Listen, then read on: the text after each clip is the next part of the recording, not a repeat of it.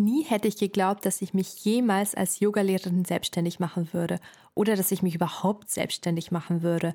Meine Selbstständigkeit war nicht wirklich geplant und ich hatte auch keinen Businessplan oder ein Konzept und dennoch habe ich es geschafft. Heute reflektiere ich meinen Weg in die Selbstständigkeit und teile fünf Dinge bzw. Entscheidungen mit dir, welche ich heute ganz genauso machen würde und welche dich vielleicht in deinem Weg in die Voll- oder Teilselbstständigkeit unterstützen. Viel Spaß beim Reinhören. Hallo Namaste und schön, dass du da bist bei Yogisch Erfolgreich, deinem Podcast für alles rund ums Thema Yoga-Business, Selbstständigkeit und Marketing. Mein Name ist Michaela und mit Yogisch Erfolgreich möchte ich dir dabei helfen, deine Online- und Offline-Angebote endlich sichtbar zu machen. Herzlich willkommen zu einer neuen Podcast-Folge und so schön, dass du wieder hier bist. Der Weg in die Selbstständigkeit und auch die Selbstständigkeit selbst ist mit unglaublich vielen Entscheidungen verbunden.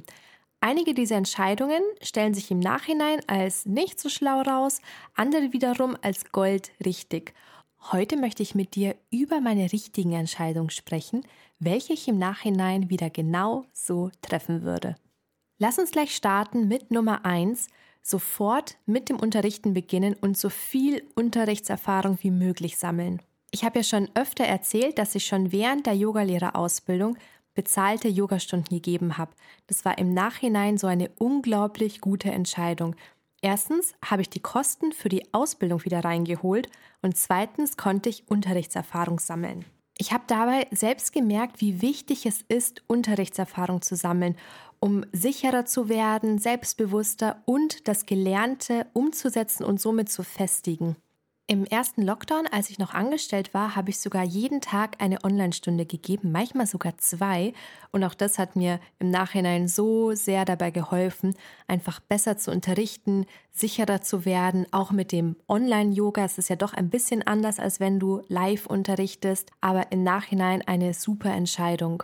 Als ich meinen Job gekündigt habe, das war so im Juni 2020, war ich in so einer Zwischenphase, weil ich noch nicht sicher wusste, ob ich vielleicht doch einen Teilzeitjob annehme und nebenbei eben nur unterrichte. Also da war es noch gar nicht geplant, dass ich irgendwie in die volle Selbstständigkeit gehe. Auf jeden Fall habe ich da, als ich den Job gekündigt habe, habe ich mega viele Yogastunden gegeben. Ich habe eigentlich alles angenommen, was mir so angeboten wurde. Und zu der Zeit war das genau das Richtige, weil dadurch habe ich einfach erkannt, wie viele Möglichkeiten und Chancen es gibt und dass ich tatsächlich mit Yoga genauso viel wie Vollzeit verdienen könnte, mit dem Vorteil, das zu tun, was mir Spaß macht, um meine Zeit selbst einzuteilen. Meine Entscheidung Nummer zwei schließt sich perfekt an Nummer eins an, und zwar loslassen, was nicht mehr zu einem passt. Ich habe ja eben erzählt, dass ich wirklich alles angenommen habe, was so ging. Und am Ende habe ich richtig viele Stunden in der Woche gegeben. Teilweise waren es, glaube ich, sogar zehn Stunden, die sich natürlich über die ganze Woche verteilt haben. Aber wenn du selbst unterrichtest, weißt du, das ist viel. Es klingt vielleicht nur nach zehn Stunden, wenn du das jetzt mit einem 40 Stunden Vollzeitjob vergleichst, aber es ist ja nicht nur die Yogastunde selbst. Also das muss ich dir jetzt nicht erzählen, dass da mehr drumherum ist, allein mit der Fahrzeit, Vorbereitung und so weiter. Also zehn Stunden ist wirklich viel zu unterrichten in der Woche. Diese Stunden, die ich damals gegeben habe, waren natürlich nicht alle besonders gut bezahlt. Wie gesagt, ich habe welche ja noch angenommen gehabt, als ich noch Vollzeit angestellt war und auch in der Zeit, wo ich also erstens den Voll das Vollzeitgehalt hatte und zweitens hatte ich keine Ahnung, was man für eine Yogastunde so verlangt. Damals kam mir tatsächlich 30 Euro für so eine Yogastunde zu bekommen. Das kam mir viel vor. Also jetzt klingt das natürlich total dumm für mich, aber damals war das einfach so. Also da brauche ich mich jetzt auch nicht selber zu verurteilen, sondern damals hat es sich sehr gut für mich angefühlt, weil ich mir ja dachte, ich bin ja noch in der Ausbildung, da kann ich ja jetzt nicht mega viel Geld verlangen, davon abgesehen, dass ich nicht mal wusste, was man überhaupt für so eine Stunde verlangen kann. Und jetzt sagen wir einfach mal, du bekommst im Durchschnitt 50 Euro für eine Yogastunde und gibst 10 Stunden in der Woche. Dann sind es zwar 2000 Euro, aber da müssten auch wirklich alle dieser Stunden stattfinden. Du darfst nicht irgendwie krank sein und Stunden ausfallen lassen oder in Urlaub gehen. Und das ist anstrengend und viel. Ich habe dann mit der Zeit bei ein paar Stunden so eine innere Unzufriedenheit einfach gespürt, weil mich hat es gestresst, dorthin zu fahren für so wenig Geld, weil ich dann inzwischen auch viel besser bezahlte Stunden hatte und habe selbst für mich gemerkt, das geht nicht, ich will das nicht, ich will nicht zehn Stunden in der Woche geben. Das, also das macht mich wahnsinnig und dann noch auf diese Stunden halt angewiesen sein, dass sie eben stattfinden, damit du jetzt sagen wir mal 2000 Euro verdienst. Und dann habe ich mit der Zeit immer mehr Stunden gehen lassen. Inzwischen habe ich als wiederkehrende wöchentliche Stunden tatsächlich nur noch meine Online-Stunde, eine Privatstunde und ab und zu mal ein paar Stunden in einem Hotel. Und das war's. Also musst du mal vergleichen mit drei Stunden im Vergleich zu zehn Stunden. Natürlich mache ich andere Sachen, aber so muss man einfach für sich selber herausfinden, was ist es, wo mir Energie schenkt, was ist es, wo ich hin will, wo ich Spaß dran habe, wo ich aufblühe. Und vielleicht ist man ja mal aufgeblüht bei dieser einen Sache, die einen jetzt aber irgendwie immer mehr auf die Nerven geht. Und dann darf man etwas auch gehen lassen, was nicht mehr zu einem passt. Das ist total okay. Etwas gehen zu lassen hat übrigens auch nichts damit zu tun, dass du irgendwie die Teilnehmerinnen nicht magst oder dass du undankbar bist. Das habe ich mir nämlich früher immer gedacht. Na, jetzt hast du dazu gesagt und jetzt sagst du wieder ab nach eineinhalb Jahren. Dabei sind ja die Teilnehmerinnen so mega lieb und nett, eine tolle Gruppe. Aber du musst halt auch auf dich selber schauen. Und dadurch, dass du etwas gehen lässt, hast du ja viel mehr Kapazitäten für etwas anderes, wo vielleicht dein Herz ein bisschen mehr dafür schlägt. Bei mir war das halt zum Beispiel so mit diesen Yoga-Retreats, die ich mache. Das, das wusste ich, das will ich machen.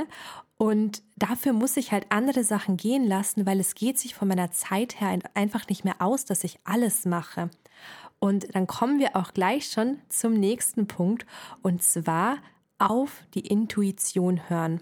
Deine innere Stimme ist so ein unglaublich guter Berater oder Beraterin, je nachdem, ob deine innere Stimme du sie als weiblich oder männlich betrachtest. Manchmal hat man beispielsweise eine Idee und spürt dein inneres Verlangen, diese umzusetzen. Wenn es zum Beispiel im Körper kribbelt und wenn man aus irgendeinem Grund denkt, ich muss das einfach ausprobieren. Wie vorhin gesagt, war das bei mir mit den Retreats so. Ich wusste einfach, dass diese Retreats gut ankommen werden und gebucht werden. Ich habe einfach so ein Kribbeln gespürt bei dem Gedanken, alles zu organisieren und dann ein tolles Yoga-Wochenende mit den Teilnehmerinnen zu verbringen. Und genau so war es dann auch. So war das beispielsweise auch mit diesem Podcast. Es war einfach so eine innere Stimme in mir da, die mir gesagt hat, mach diesen Podcast. Und es ist voll seltsam, das zu erklären, aber als würde das in dir drinnen irgendjemand sagen und dich so lange damit nerven, bis du es endlich umsetzt. Und dazwischen kommen natürlich Zweifel und du versuchst es zur Seite zu schieben, aber manchmal ist diese innere Stimme einfach so groß, dass du es einfach machst. Ich habe im ersten Lockdown auch damit begonnen, Online-Stunden zu geben und ich war mir damals so unsicher, ob ich das wirklich machen soll, aber irgendwas in mir hat gesagt, mach es. Und dann kommen wir auch schon zu Punkt Nummer vier und zwar unperfekt starten. Wenn du wartest, bis alles perfekt ist, dann wartest du ewig. Es wird niemals perfekt sein. Bei meiner ersten Online-Yoga-Stunde hatte ich nur mein Handy, das auf einem wackeligen 5-Euro-Stativ gestanden ist. Ich hatte weder Licht noch Mikro. Das heißt, der Ton war schlecht, man hat mich nicht so gut gesehen, da das Licht im Zimmer nicht so stark war und die Stunde eher abends war. Das Handy stand teilweise etwas schief da. Ich habe mit der Frontkamera statt mit der Rückkamera gefilmt. Frag mich nicht warum. Das heißt, dass die Qualität auch noch schlechter war. Und ich habe das Handy vertikal, also hoch hingestellt, statt im Querformat. Also war ich auf diesem Bildschirm einfach nur so ein kleiner Punkt, den man kaum gesehen hat bei der Zoom-Stunde. Also alles im Allen richtig unprofessionell und amateurhaft. Und das war jetzt nur das Setting. Also auch meine Sprache und wie ich die Übung angeleitet habe, war natürlich viel schlechter, als wie ich es jetzt mache. Aber du kannst dich halt auch nur verbessern, wenn du einmal mit etwas startest. Zwischen meinen Online-Stunden damals und jetzt sind wirklich Welten dazwischen. Aber das ist okay. Lieber unperfekt starten, als wenn man gar nicht startet. Lass uns gleich weitermachen mit Punkt Nummer 5. dein Netzwerk nutzen und kooperieren. Ich muss jetzt dazu sagen, dass ich wirklich keine Netzwerkerin bin. Also bei so den Gedanken, ein Netzwerkevent zu besuchen, da bekomme ich Gänsehaut, also im negativen Sinn. Da läuft es mir eiskalt den Rücken runter und ich bekomme so innerlich Weißausbrüche. Und es liegt einfach daran, dass ich aus meiner Jugend noch lange diesen Glaubenssatz hatte, dass Vitamin B, also das Vitamin Beziehung, schlecht ist. Vielleicht so als kleine Background-Geschichte. Ich komme aus Ingolstadt und in Ingolstadt ist der Sitz von Audi. Und früher vielleicht ist es jetzt immer noch so, wollte jeder bei Audi arbeiten. Aber es gab so unglaublich viele Bewerber. Und wenn du da eine Ausbildung machen wolltest oder vielleicht nach dem Studium reinkommen wolltest, die Chancen waren ganz, ganz, ganz gering. Vor allem, wenn du jetzt nicht Ingenieur bist, sondern wenn du jetzt zum Beispiel im Marketing dort arbeiten möchtest. Und du bist wirklich nur reingekommen, wenn du entweder jemanden kanntest, der in einer höheren Position war, oder wenn du super gut warst und ein, so einen Einstellungstest durchlaufen bist, drei Assessment Center positiv bestanden hast und dann hast du es geschafft. Es gab einfach viel mehr Bewerber, als was es Stellen gab. Jedenfalls war dieses Vitamin B mega negativ behaftet, weil es war einfach so, wenn jemand zum Beispiel einen Job bekommen hat und du wusstest, diese Person hat den Job jetzt nur bekommen, weil er sie Tochter, Sohn von XY ist, dann haben Leute halt schlecht geredet. Und so bin ich halt damit aufgewachsen. Ich bin nie damit aufgewachsen, dass es super und toll ist, sein Netzwerk zu benutzen, äh, zu benutzen, zu nutzen, sondern dass es schlecht ist. Und viele unserer Glaubenssätze kommen halt einfach aus unserer Kindheit, Jugend und du kannst ja manchmal nicht mal was dafür, weil du bist noch ein Kind, ein Jugendlicher und bekommst das alles in deinem Umfeld mit und dann verfestigt sich, manifestiert sich das einfach in dir und wenn du da nicht selber dran arbeitest und es veränderst, dann bleibt es halt auch einfach so. Und manchmal merkst du nicht einmal, dass das so ein negativer Glaubenssatz aus der Kindheit ist. Wie bei mir zum Beispiel. Ich wusste nie, wieso habe ich da so eine Antipathie gegen Netzwerken, aber es kommt halt einfach aus meiner Jugendkindheit. Aber mittlerweile, also ich habe das schon ein bisschen gelöst, es ist schon viel, viel besser geworden. Und inzwischen denke ich mir, hey, wenn du jemanden kennst oder einen tollen Kontakt hast, Warum nicht? Es ist okay, das eigene Netzwerk zu nutzen, ohne dabei jemanden auszunutzen natürlich, aber wenn du das Netzwerk hast, dann nutze es. Bei mir hat sich tatsächlich vieles durch Freunde oder ehemalige Arbeitskollegen ergeben. Beispielsweise die Location, wo ich Yoga und Brunch anbiete. Mit den Pächtern, also mit den Pärchen, die das gepachtet haben, habe ich früher zusammengearbeitet im Hotel. Und als sie das gepachtet hatten, bin ich mal mit ehemaligen Arbeitskollegen zum Abendessen hingegangen und dann hat mich die Pächterin angesprochen und gesagt, hey Michi, ich habe äh, gehört, du machst ja jetzt Yoga, das ist ja total cool. Wenn du Lust hast, kannst du gerne mal, sie hat halt da gesagt, mit ein paar Freundinnen zu uns kommen. Wir haben ja eine mega coole Außenterrasse und dort Yoga machen. Lustigerweise habe ich mir sogar beim Abendessen gedacht, das wäre ja voll die schöne Yoga-Location, habe aber nichts gesagt. Und als sie mich dann darauf angesprochen hat, habe ich drüber nachgedacht und dann ist die Idee mit dem Yoga am Brunch entstanden. Seitdem bieten wir Yoga am Brunch dort an und es kommt wirklich sehr, sehr gut an. Und es macht halt auch einfach Spaß, mit Menschen zusammenzuarbeiten, die du kennst, zum Beispiel wie bei mir mit einer ehemaligen Arbeitskollegin. Das ist voll cool, das macht einfach doppelt Spaß und ich kann es voll empfehlen. Also wenn sich sowas ergibt, du das Netzwerk nutzen kannst, dann mach es. Ich habe nämlich mega viele solcher ähnlichen Geschichten und manchmal ergibt sich einfach was und dann darf man die Chance und dieses Netzwerk auch nutzen. Da ist überhaupt nichts Schlechtes dran, sondern ganz im Gegenteil. Im Prinzip bist du ja, ich will jetzt nicht sagen dumm, aber es ist halt eine vertane Chance, wenn sich etwas so vor deiner Nase präsentiert und du nutzt es halt dann einfach nicht. Dann wiederhole ich nochmal die fünf Dinge, welche ich genau so machen würde mit dir. Und zwar Nummer eins, sofort mit dem Unterrichten beginnen und so viel Unterrichtserfahrung wie möglich sammeln, einfach um auch selbstsicherer zu werden und auch zu sehen, was sich dann daraus so ergibt.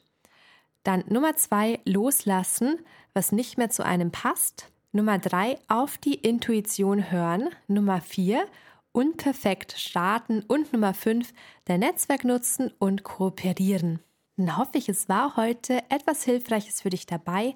Wenn ja, dann lass mir gerne eine positive Bewertung auf iTunes oder Spotify da. Da würde ich mich sehr, sehr drüber freuen. Und dann wünsche ich dir noch einen wunderschönen Tag oder Abend.